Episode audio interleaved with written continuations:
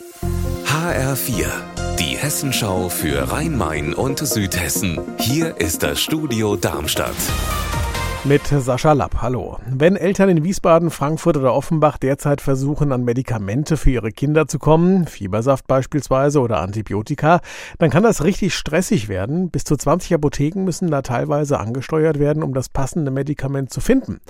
Woran das liegt, weiß Stefanie Hofmann. Durch den Preisdruck vieler Krankenkassen, das sagen zumindest Experten, haben Pharmaunternehmen die Produktion nach Indien oder China verlegt und da gibt es aktuell große Lieferprobleme. Jetzt, wo gerade die Krankheitswelle rollt, spitzt sich die Lage zu und es gibt einfach keine Medikamente mehr.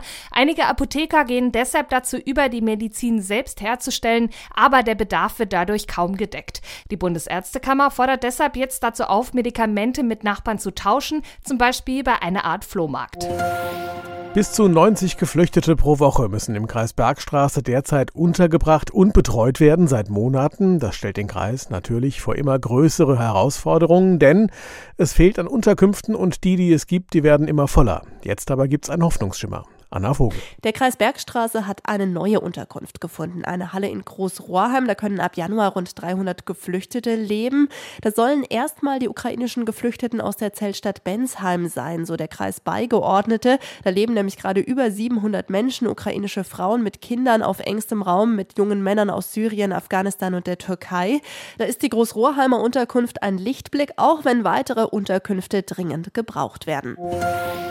Die Stadt Dietzenbach im Kreis Offenbach forstet auf. 2000 Stieleichen, 600 Hainbuchen, Saalweiden und Vogelkirschen sollen im kommenden Herbst gepflanzt werden auf einer Fläche in Steinberg, die derzeit brach liegt, weil beispielsweise die Fichten, die dort standen, mit dem Klimawandel und der dadurch bedingten Trockenheit nicht zurechtgekommen sind.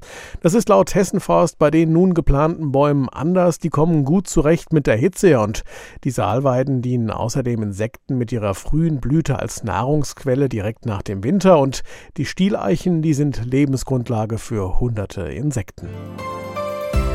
Unser Wetter in Rhein-Main und Südhessen.